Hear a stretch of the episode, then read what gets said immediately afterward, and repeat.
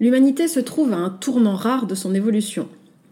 Le développement des nouvelles technologies génère des interrogations métaphysiques vertigineuses et le transhumanisme en particulier pose des questions inédites.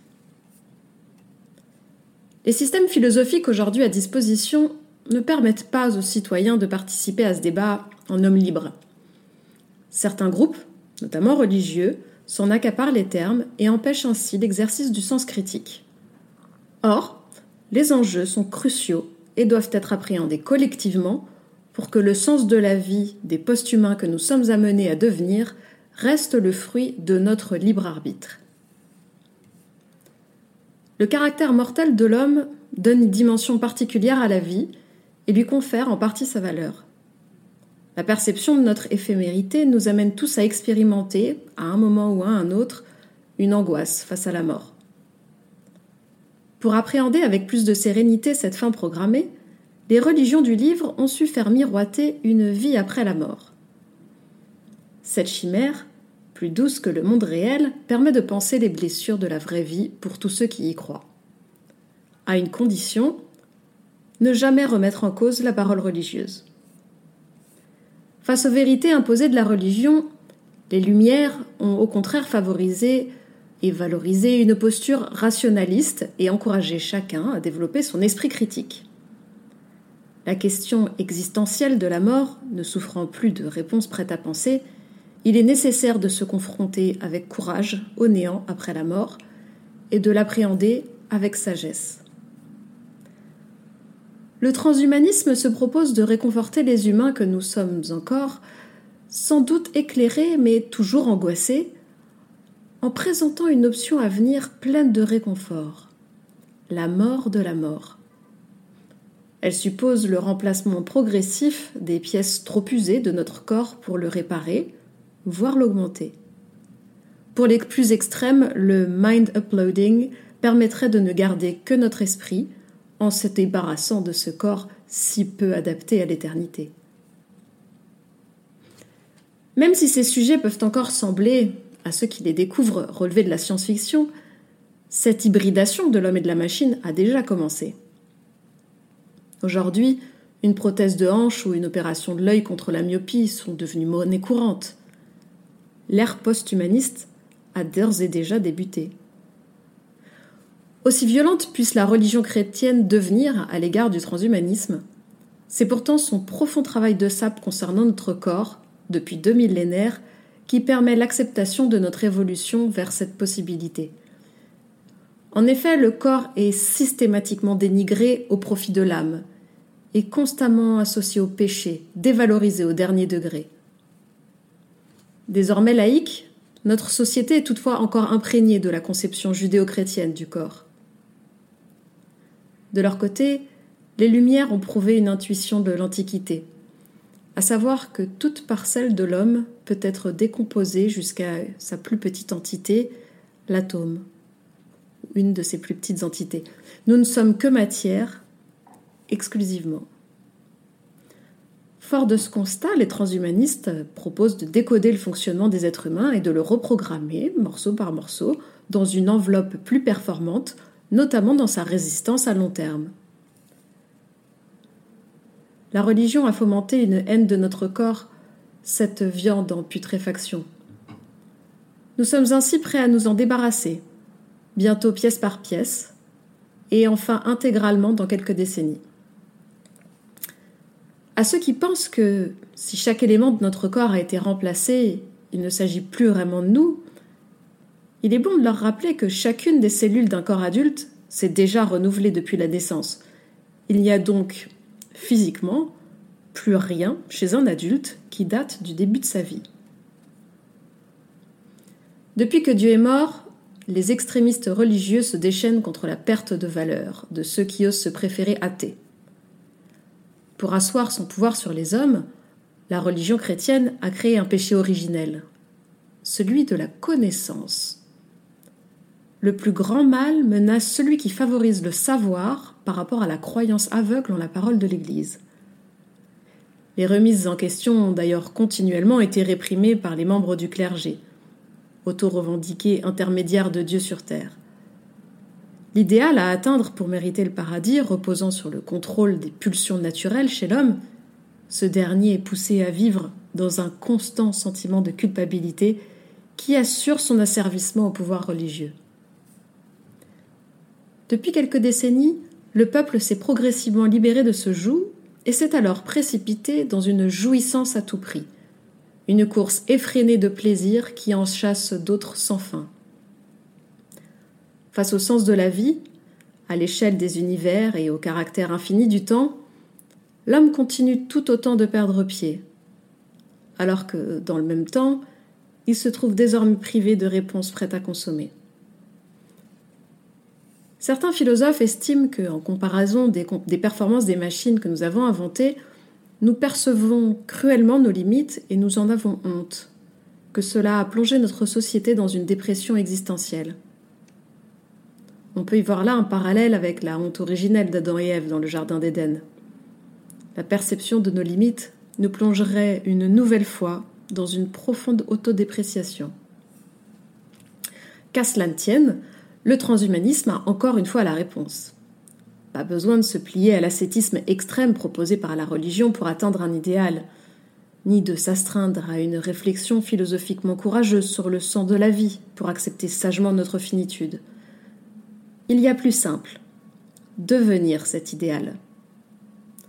Avec le transhumanisme, les maladies, la souffrance, les limitations physiques et intellectuelles, ainsi que la mort, peuvent être pulvérisées.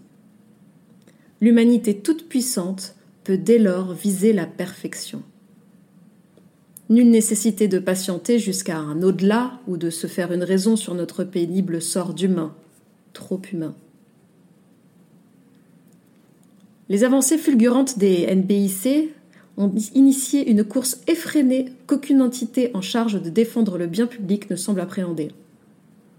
Rien ne vient donc contredire l'émergence du transhumanisme, seule l'heure de sa version aboutie reste inconnue. Cette révolution inéluctable de l'homme ne peut en revanche se concevoir sans débat. Toute la question reste à savoir si elle aura lieu prochainement ou une fois qu'il sera trop tard pour avoir une influence quelconque. En effet, il en est souvent ainsi des cataclysmes qui avancent trop lentement pour être remarqués par le grand public, qui ne se préoccupent des catastrophes que lorsqu'elles surviennent. Quand la religion chrétienne réalisera l'ampleur de la menace que représente le transhumanisme sur son pouvoir, je pense que sa réaction sera extrême. Elle a prouvé sa capacité à détruire ses ennemis au cours de l'histoire, aussi bien par le bûcher que par le déni. Je pense que sa première réaction sera de nier le transhumanisme et la possibilité d'appréhender matériellement l'âme. Comme avec Galilée, elle se battra avec véhémence. Toutefois, elle a su, au prix de contorsions intellectuelles incohérentes, garder son utilité auprès de ses ouailles en continuant à leur fournir un sens à la vie et un apaisement pour appréhender leur angoisse de la mort. Même si les fidèles ont accepté de payer le prix de cet aveuglement, ils se sont en revanche affranchis d'un des joues majeurs qui les asservissait, l'absence de jouissance de leur corps. Cette perte de pouvoir, certes frustrante, n'a toutefois pas signé une rupture définitive. On pourrait donc penser que l'Église serait en mesure de trouver à nouveau des justifications à l'injustifiable pour défendre son précaré. Je suis néanmoins convaincu que la rhétorique religieuse sera cette fois trop sérieusement ébranlée pour garder son pouvoir sur les consciences. En effet, après avoir perdu sa mainmise sur les esprits concernant les plaisirs de la chair, le transhumanisme fera disparaître la culpabilité de se sentir imparfait, puisque nous tendrons vers la perfection. Surtout, elle n'aura plus lieu d'être, puisque la mort et donc son angoisse indissociable auront disparu. Plus besoin de fables intellectuellement indignes pour rassurer des fidèles apeurés. Quand on titille la pulsion de mort, il faut s'attendre à ce qu'elle s'exprime bruyamment. Les religions pourraient s'engager dans un dernier combat à mort des plus sanglants, n'ayant plus rien à perdre. La liberté d'expression a coûté cher depuis toujours aux intellectuels qui ont contredit les discours religieux. La chrétienté n'a pas le monopole en la matière, l'Inquisition n'ayant rien à envier au djihad. Bien sûr, D'ici à ce que se concrétise pleinement l'évolution transhumaniste, plusieurs générations vont devoir envisager leur humanité pendant cette transition. Les positions politiques et religieuses se raidiront, se poseront en opposant pur et simple, plutôt que de participer au débat populaire, laissant les citoyens dans un désarroi métaphysique nouveau. Or, il est nécessaire de déterminer collectivement les nouvelles valeurs de notre société si nous voulons participer à l'encadrement de cette évolution. Si la quasi-totalité de la population française croyait la parole religieuse sans la remettre en cause il n'y a encore pas si longtemps, cette tendance a heureusement fléchi aujourd'hui. Toutefois, après deux millénaires de totalitarisme religieux, les valeurs judéo-chrétiennes sont encore prégnantes dans la morale de notre société, et l'influence de ces croyances sur notre civilisation persistera sans doute encore longtemps avec subtilité, malgré la laïcité de notre République. Si les religions peuvent encore rester la vitamine du faible, on peut imaginer à l'avenir que dans une société où les hommes seront intellectuellement augmentés, Dieu devienne une aberration pour tous.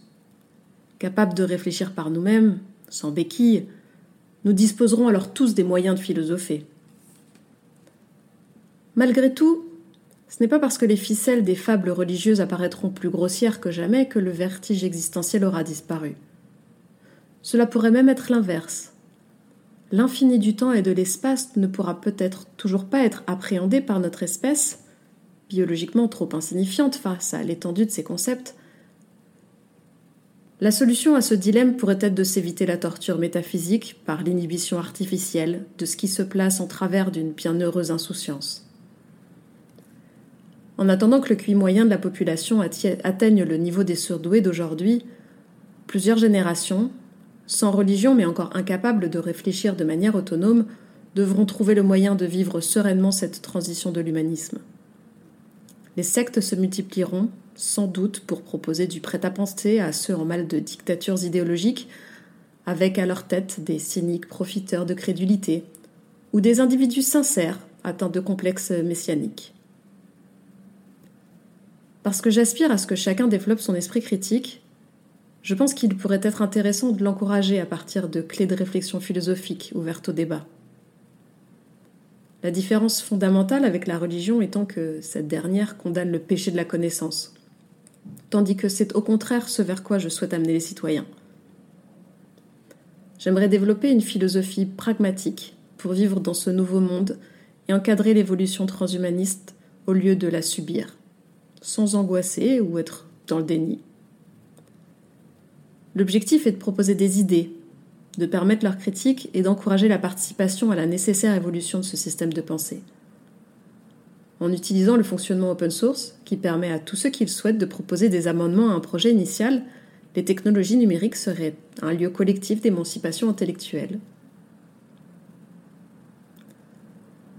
Pendant que la science triomphe, la religion hurle contre ceux qui jouent à Dieu et certains humanistes baignés de valeurs judéo-chrétiennes s'interroge sur la manière de se positionner vis-à-vis de cette évolution. Pour ma part, j'estime inéluctable l'avènement du mouvement dans les prochaines décennies. Sans prendre ou non parti en sa faveur, je souhaite avant tout que la société civile puisse se positionner avec un réel libre arbitre. Parce que les systèmes de pensée à notre disposition sont caduques pour appréhender les enjeux qui se présentent aujourd'hui à l'humanité, il me semble pertinent de construire une nouvelle philosophie, il ne s'agit pas d'inventer une nouvelle religion qui imposerait une idéologie et proposerait des contes aidant à donner un sens à la vie, avec interdiction de la questionner. Au contraire, une nouvelle philosophie qui proposerait des réponses inédites sur la place que nous occupons dans un monde en pleine transition transhumaniste et qui inviterait l'intelligence collective à interroger et faire évoluer sans cesse ses propositions métaphysiques.